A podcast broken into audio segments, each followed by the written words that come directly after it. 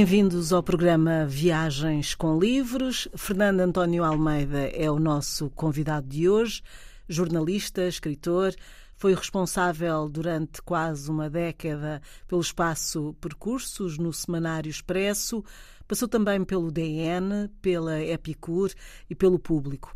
Olhar Portugal, volume 1 Viagens e Paisagens, uh, no volume 2 de Olhar Portugal, Sentados à Mesa, Pelos Caminhos de Portugal, Roteiros de Portugal, são algumas das muitas edições resultantes desse longo e minucioso trabalho que Fernando António Almeida realizou com o objetivo de nos levar a conhecer mais profundamente o património natural e construído deste país. Mas, para além da sua dedicação aos livros de viagens, Fernando António Almeida é também um ficcionista e publicou, dentro deste género, títulos como Marina Noiva da Vida e Contos Cruzados. É licenciado em História, mestre em Cultura Portuguesa, viveu momentos de exílio em França, Itália, Bélgica e Argel até 1976. Olá, Fernando, bem-vindo e obrigada por ter vindo para estas viagens com livros. O que é que motivou a, a escrita destes caminhos e itinerários de uma forma tão dedicada e prolongada? Julgo que a paixão pelo país é uma das razões. Eu, antes de, de sair de Portugal, uh, portanto, saí em 65, 66, uh, eu não conhecia nada de Portugal, praticamente, além da, da minha terra natal e da cidade que lhe é adjacente, que é Coimbra. Só vim uma vez a Lisboa porque, enfim, porque em circunstâncias especiais, porque me vim refugiar da, da, da eventual uh, prisão pela polícia política e, portanto, não conhecia praticamente mais nada de Portugal, salvo dois sítios, porque eu, na altura, dedicava muito a. Era estudante e dedicava muito à arqueologia, veja lá. e então, de, dentro da arqueologia, tinha estado em dois sítios, sobretudo num, um deles era Santiago de Cacém, onde há umas ruínas, foi o primeiro, onde há umas ruínas romanas, uh, as ruínas de Miróbriga, e depois passei para a Vila Praia de Âncora, onde há outro tipo de ruínas uh, mais antigas e depois contemporâneas da época romana, portanto, era um, era um antigo castro e onde fiquei inclusivamente a dirigir e, e tive a, a, fatalidade de ter que dirigir, porque o arqueólogo oficial deixou-me lá dirigir um campo de trabalho, um, um, campo de trabalho, mas no sector da, da arqueologia.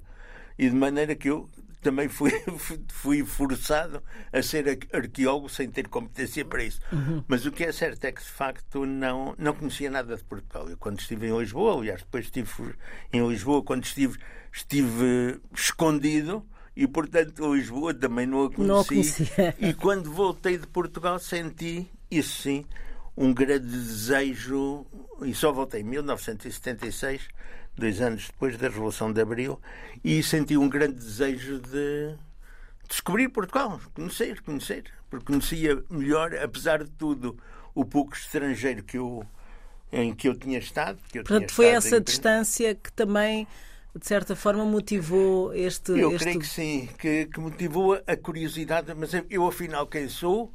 E o que é que é o meu país e eu estou a, aqui a lutar por quê e, que raio de país é este e quem são as pessoas e quem não são, que eu não conhecia nada. Francamente, eu era era como, como muita gente, não só na altura e como muita gente, com certeza ainda hoje. Ainda hoje, sim. Era, era Conhecemos muito pouco. Imaginava muito o país a, em função da minha própria personalidade, mas um conhecimento direto, uma experiência, uma experimentação, não a tinha. Uhum. Portanto, foi isso que, salvo que motivou muito a uh, a minha curiosidade e a minha, a minha dedicação à investigação, a, a percorrer o país. Isto também não, não posso estar aqui a gabar muito, porque se tivesse tido a uh, ocasião de ter enverdado para outro tipo de carreira profissional, Uh, tinha certamente enverdado e, portanto, tinha-me tornado num burocrata qualquer, uh,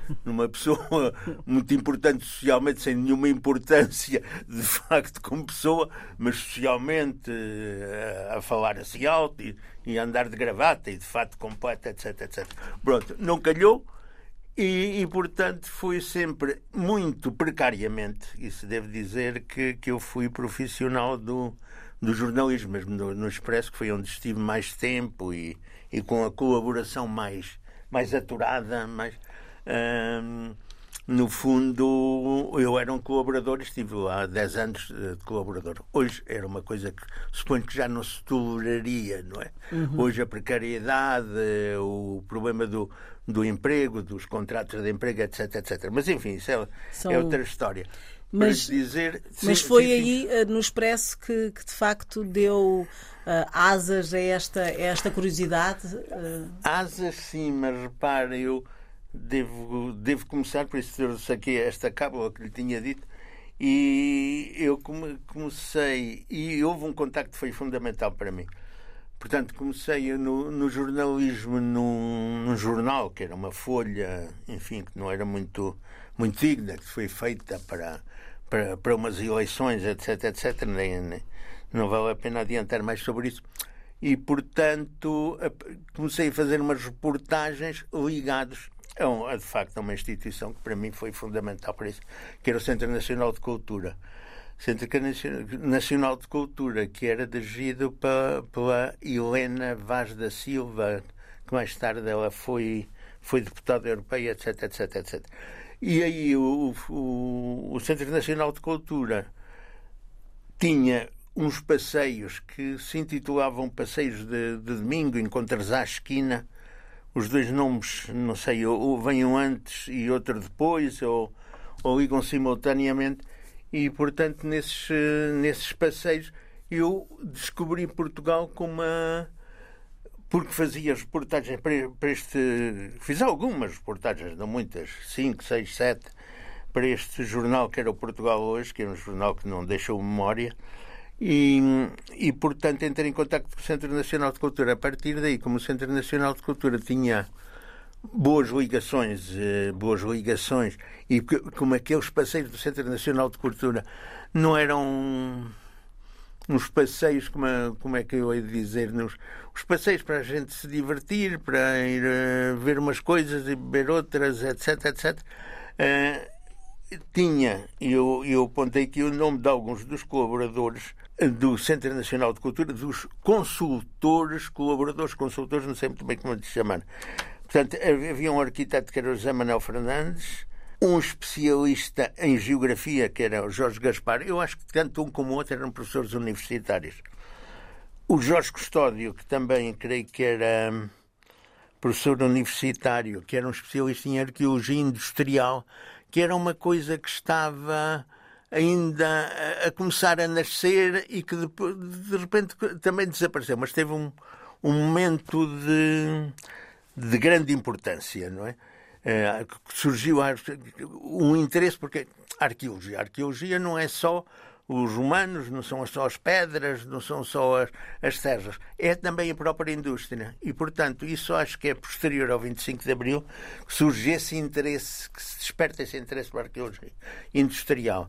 E um dos homens, e suponho que ele era até o presidente da Associação dos Arqueólogos eh, ligados à arqueologia industrial, que era o Jorge Custódio, e deixa-me citar ainda um botânico que era um professor, que era professor e mestre de botânica, que era o Fernando Catarino, que ainda hoje está vivo, e depois tive a ocasião de, de encontrar, só apontei aqui dois nomes, portanto, mudo de assunto ao que a Fernanda me diga, é, o Lindley Sintra, na Rábida, é, que recitava poemas do Sebastião da Gama. O Sebastião da Gama é o grande poeta da, da Rábida. Eu acho que era de Lisboa, mas eu acho que por razões de saúde teve que se refugiar na Rábida. E um homem que era, que era muito conhecido, que era um, um homem muito curioso, que teve uma, uma evolução muito curiosa em, em Évora, que era o Túlio Espanca. O Túlio Espanca, que era um homem que tinha sido barbeiro praticamente toda a sua vida e era um alto especialista em história da arte, muito ligado certamente ao, ao Alentejo. Não é? Ele, aliás, é, é um dos autores de, de havia, havia uma coleção de livros publicados pelo Ministério da Educação, não sei se chamava assim, que era o, o levantamento do património nacional, e eu acho que são pelo menos dois volumes dedicados ao distrito de Évora, mas dois, dois volumes grossos, que eu estou a fazer o gesto, não, não se Do, vê na rádio, mas, mas dois grossos volumes fossem... do levantamento in, integral, se assim posso dizer, do distrito de Évora.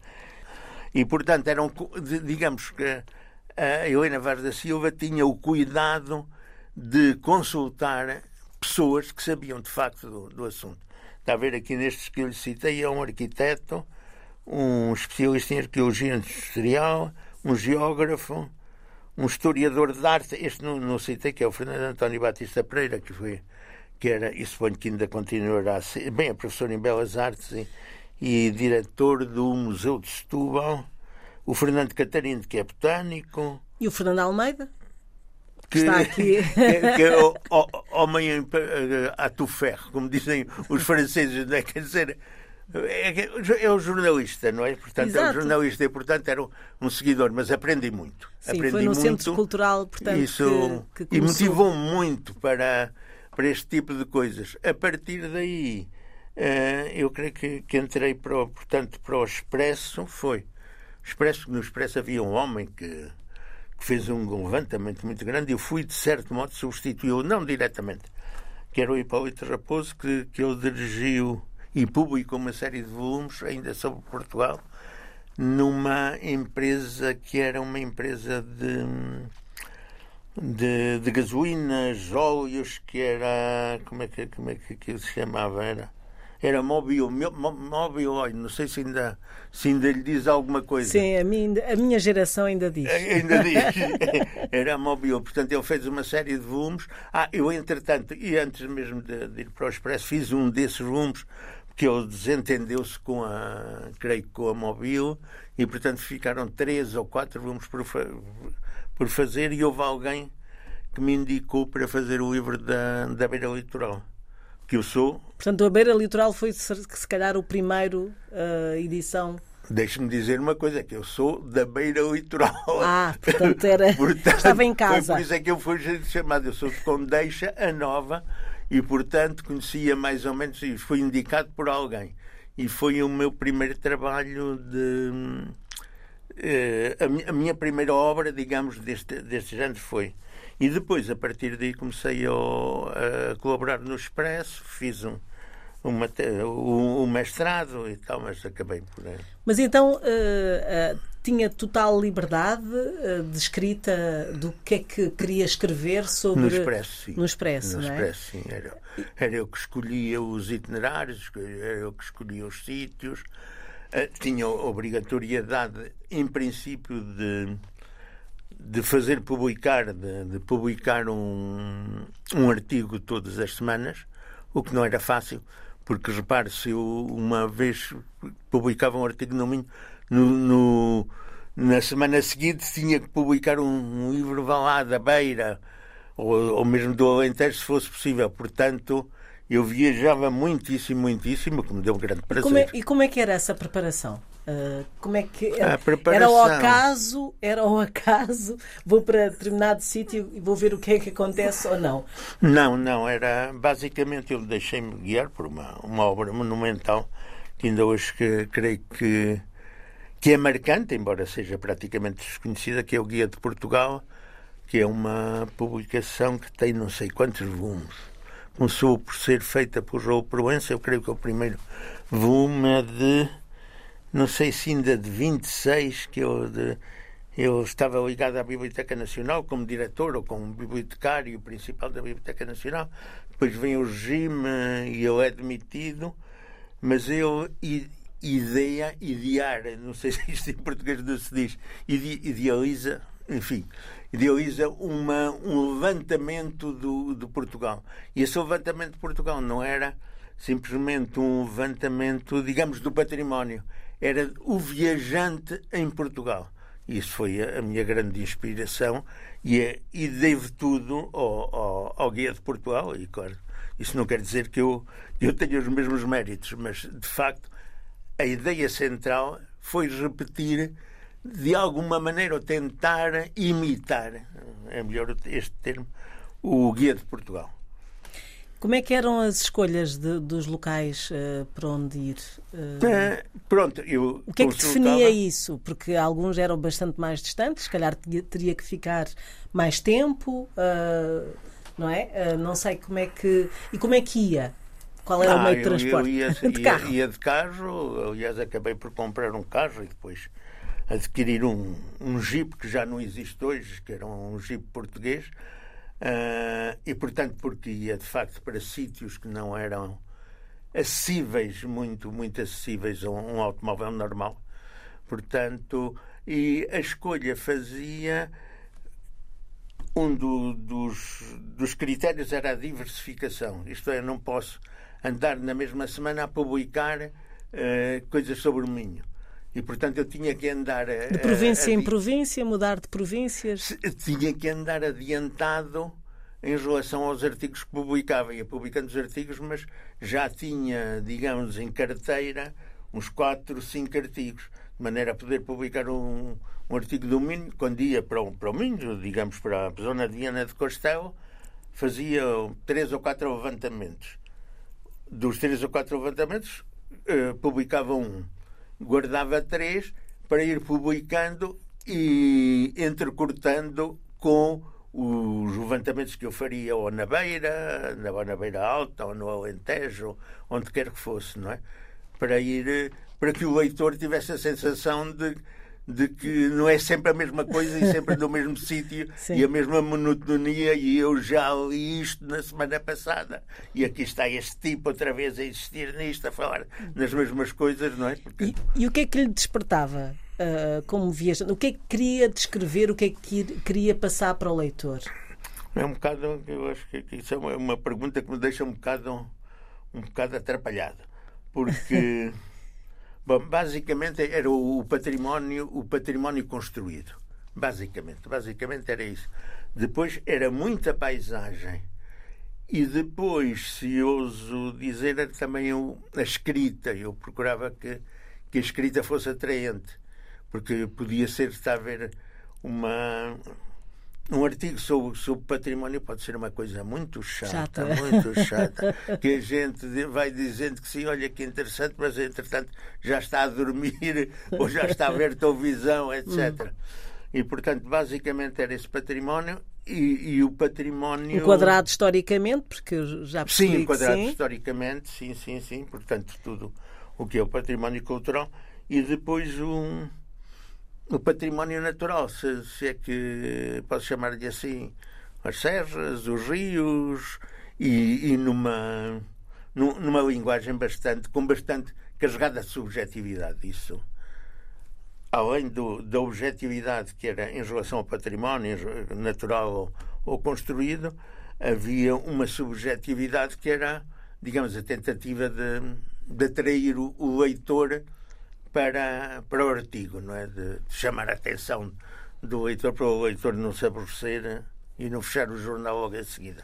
Portanto, também passava com certeza pela conversa com uh, agentes, não é? Sim, sim, mas isso nem tanto. É, é curioso que eu nunca fui muito atraído por isso, embora tivesse a noção de que, de facto, são agentes que fazem, fazem o território, não é? O território sem gentes não, não, não pode ser definido como tal.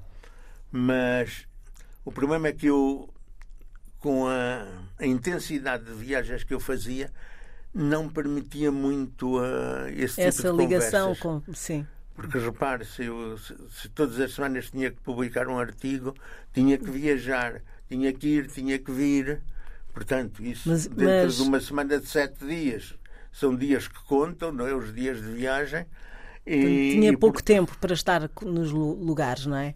É, e, e para, para, fazer conhecimento e um conhecimento mais aprofundado com as pessoas e uma conversa mais aprofundada com as pessoas era difícil. É, porque as pessoas acabam por nos revelar, se calhar, uh, lugares secretos, não é?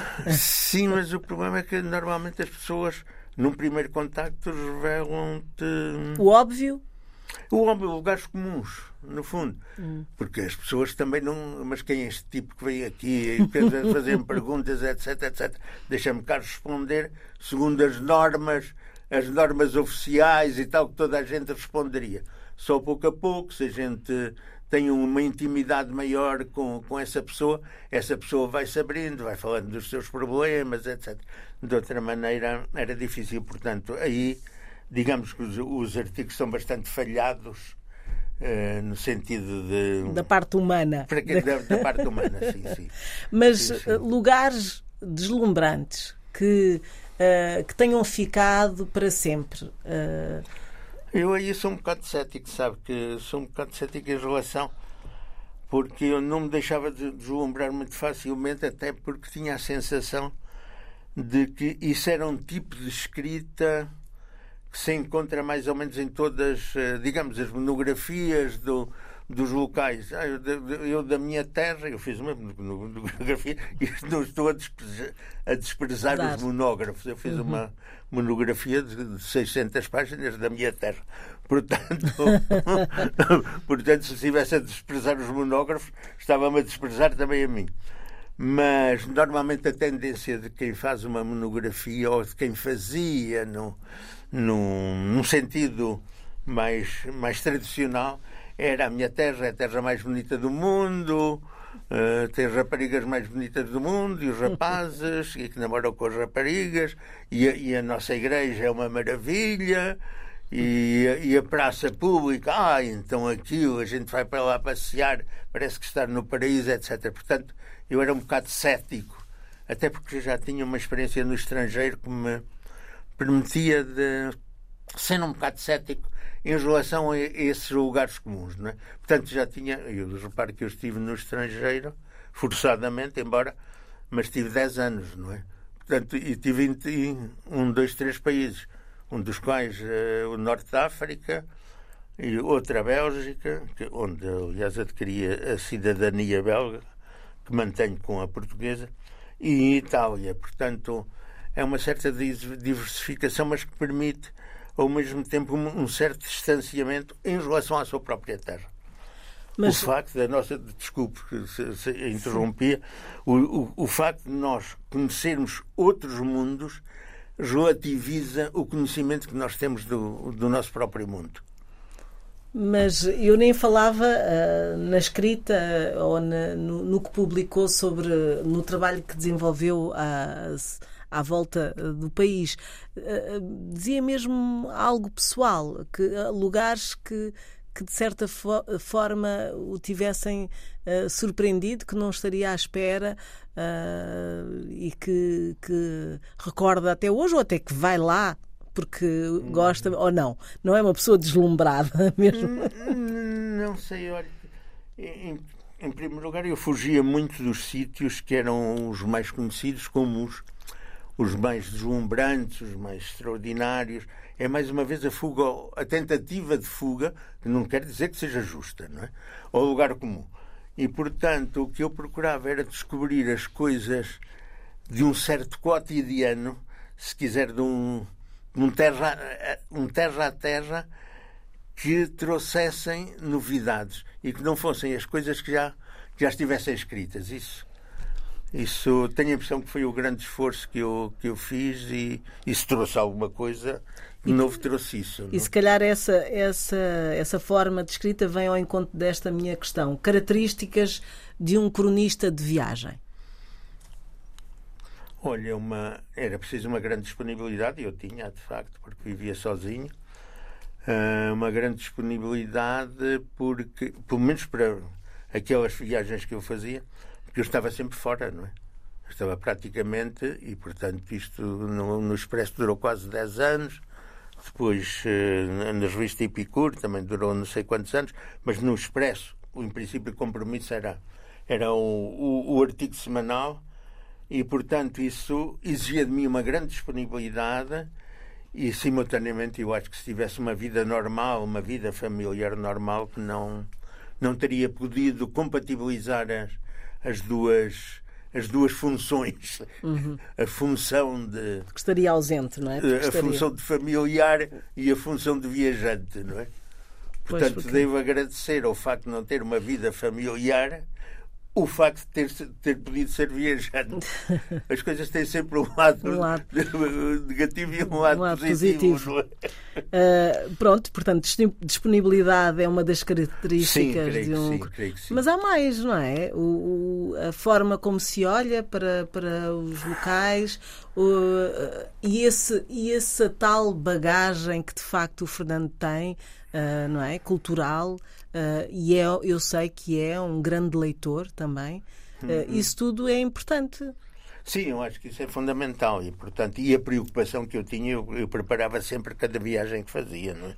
E cada, e cada viagem que fazia levava-me, não sei, Havia várias semana, fontes. dois, três dias. Sim, mas com de... várias fontes, não é? Uh... Várias fontes, mas para mim uma, um elemento fundamental era um, esse guia de Portugal que depois começou a ser feito por Raul Proença, com a colaboração de, de, grandes escritores, portanto, nos anos, suponho que ainda nos anos 30, 20 e tal, 30 do século passado. e, e, depois foi terminado por um tipo que, que é o Santana Dionísio e tal, mas sempre com o mesmo espírito. E, portanto, um conhecimento prévio do sítio para onde eu ia era fundamental e o conhecimento prévio passava pelo património e pela paisagem e talvez menos menos até porque eu nem sei se isso seria muito, muito característico, menos para o aspecto humano. Isso devo dizer que negligenciei um pouco essa, o aspecto humano das coisas, esse, esse aspecto relação. das coisas, sim, esse lado. Seja como for, uh, este Portugal uh, pequeno, este país pequeno, tem muita diversidade. Sim, isso, isso olha, está precisamente a tocar num, num ponto que foi para mim uma descoberta. Bem, para já, como, como lhe tinha dito há pouco, uh, eu quando vim do estrangeiro, portanto, depois de 10 anos seguidos lá fora, uh, vim para um Portugal que não conhecia, que não conhecia absolutamente, mas é que sem, sem qualquer retórica eu não conhecia Portugal. Eu conhecia Coimbra, tinha sido estudante em Coimbra, tinha estado refugiado um mês e tal em Lisboa, mas dentro de uma casa escondido.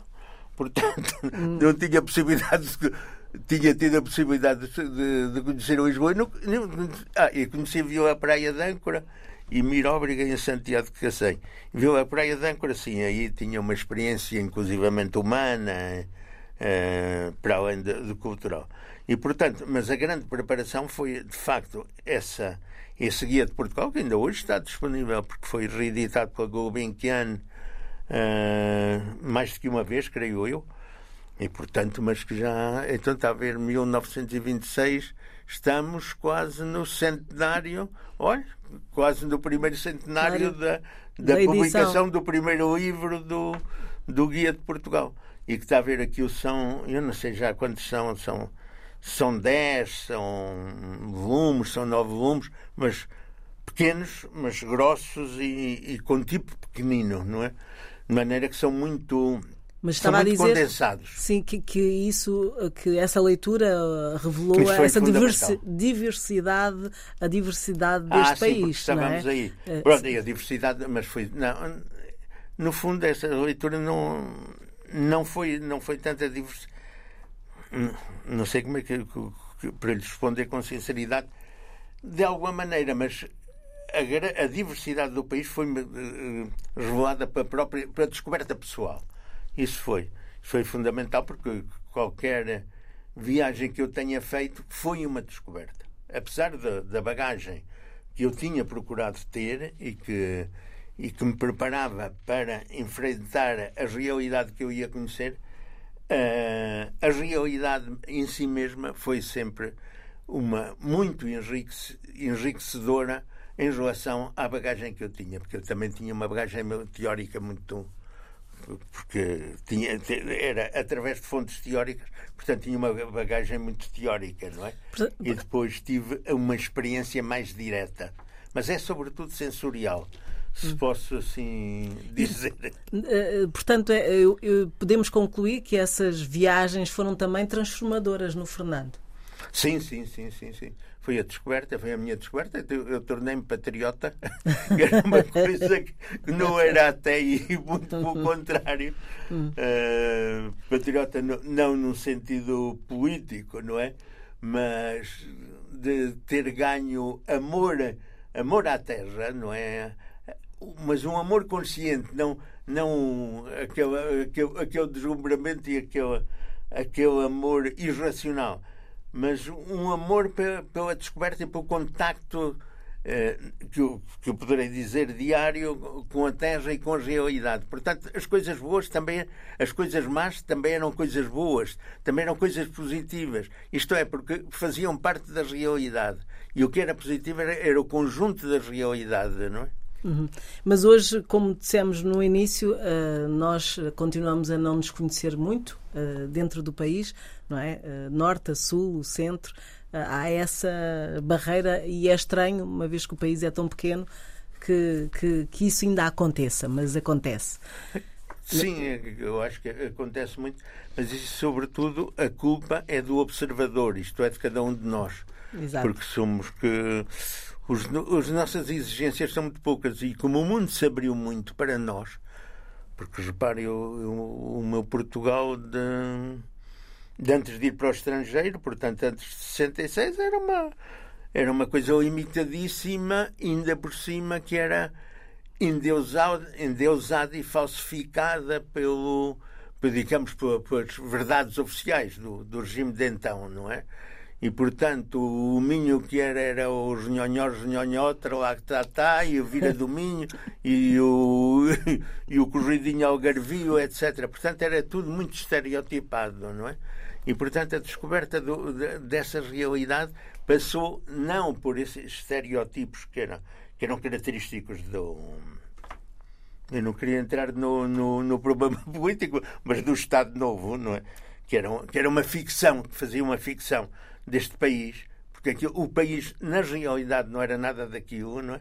mas a maior parte das pessoas tinham essa ideia e ficavam satisfeitas com isso, até porque rejeitar esse tipo de verdades era um bocado incómodo e podia ser, podia ser demasiado incómodo mesmo.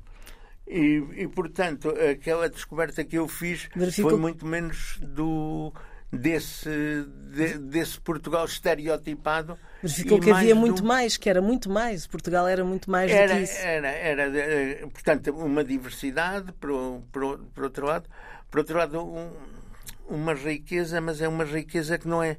Que eu, não quero dizer isto no, no sentido valor, valorativo, e portanto era, um, era de facto um uma diversidade e que agora não quero cair no lugar comum, ah, somos um país muito pequeno, mas com uma grande diversidade, mas, mas é de facto. Mas o problema é que dentro do, do mesmo Conselho, agora estou a pensar no meu Conselho, a, a diversidade é muito grande, muito grande. Isto é, nós é que não temos olhos, não temos, não tínhamos, perdão, não tínhamos olhos para, para ver. ver. essa diversidade. Não é? Uh, Fernando, há um outro livro que eu achei muito interessante que é uh, que faz parte do Olhar Portugal, uh, que é Sentados à Mesa, uma antologia literária. Explique-nos ah. lá o que é que pretendia com, com este livro e o que é que trouxe para este livro, os autores que trouxe para este livro. Ah, isso já é outra história que eu não estava, não estava preparado para, para responder a isso, mas Pronto, foi um, um dos meus centros de interesse, uma das minhas descobertas, sequer, uh, no, no aspecto de descobrir Portugal, foi a própria gastronomia.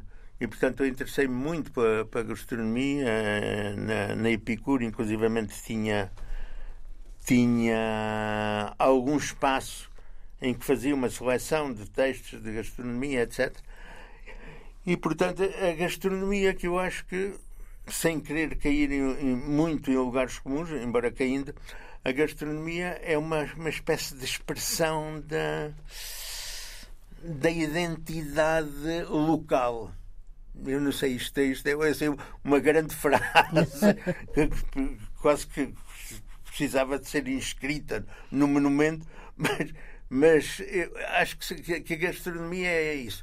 Mas não tanto a gastronomia dos chefes, perdoe-me que, que, que refira aos chefes, Uh, nem a, a, sofisticação gastronómica, mas aquela gastronomia mais terra a terra, não é?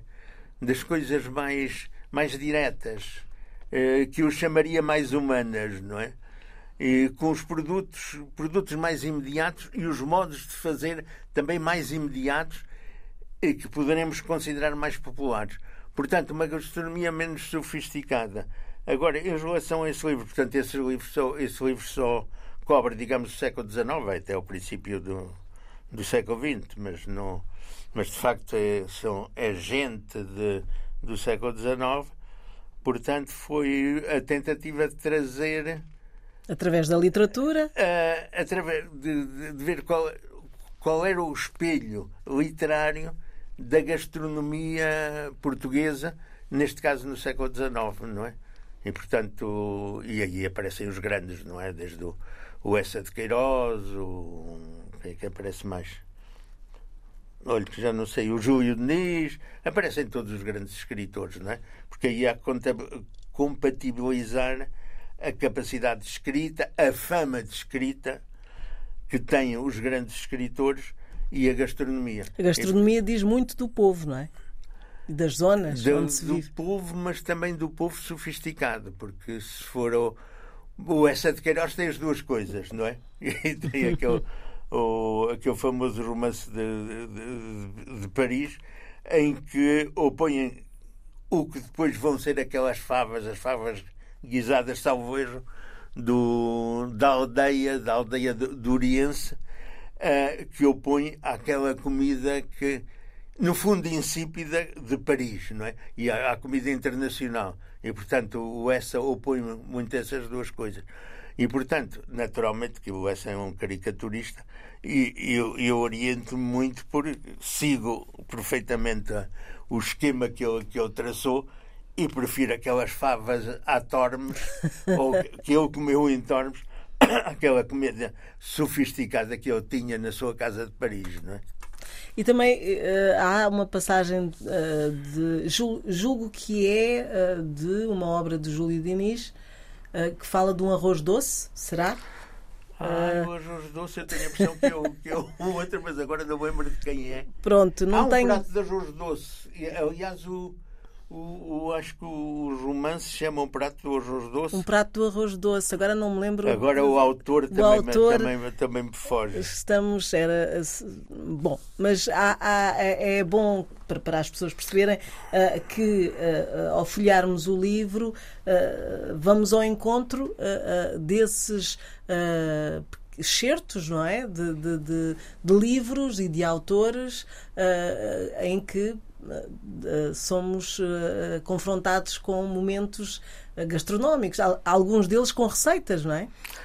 Sim, e sobretudo por, com a, digamos que há uma certa apologia da, da, da cozinha tradicional e popular portuguesa em todos os escritores, basicamente, não só no, no Gil Diniz ou no Essa, em qualquer do, dos escritores, a, a comida, digamos, parisina, que era o que estava na moda na altura, e os restaurantes e comer à francesa, etc., etc., é considerada uma, uma, um pretenciosismo. É? E é a, a tentativa, mas é todo o século XIX também faz esse esforço. No regresso, no regresso a descoberta do que é a, a identidade e a entidade nacionais, não é? E, portanto, uh, se quiser, nesta, esta antologia também dá um pouco ideia disso, porque é uma antologia tendenciosa, no, no, sentido em que valoriza mais as favas uh, guisadas que se comeram em tornos do que aquelas coisas sofisticadíssimas de Paris. Fernando, para terminarmos, hum, há alguma forma uh, de, de, o fazer eleger um, um, lugar para si? Em Portugal, pessoal, sim. Das, das visitas? Uh, eu já, já tive lugares de eleição que eram que tinham que tinham uma, uma componente que era importante, que seria essa componente era o pouco conhecimento que as pessoas têm dela, portanto não ser um lugar muito conhecido. Mas eu acho que fundamentalmente que a viagem é uma experiência de caráter pessoal. Isto é, a gente tem que descobrir por nós próprios e segundo a nossa personalidade o que é que o que, o que valorizamos na, na, viagem e o que, vamos, e o que valorizamos nos locais. Muitas, muitas vezes locais perfeitamente anódinos, uh, aparentemente sem, sem interesse nenhum, se nós tivermos esse espírito de descoberta e quisermos descobrir, nós somos capazes de os encontrar. Muitas vezes nos, nos sítios mais, mais batidos, mais conhecidos, mais divulgados. E, portanto, para mim, é, é muita atitude pessoal que conduz à descoberta do, dos sítios. Itinerários de temática diversa, sugestões e convites à viagem. Numa conversa com o escritor e jornalista Fernando Almeida. Coincidências à parte, sou a Fernanda Almeida. Estamos disponíveis em podcast em antena1.rtp.pt e RTP Play.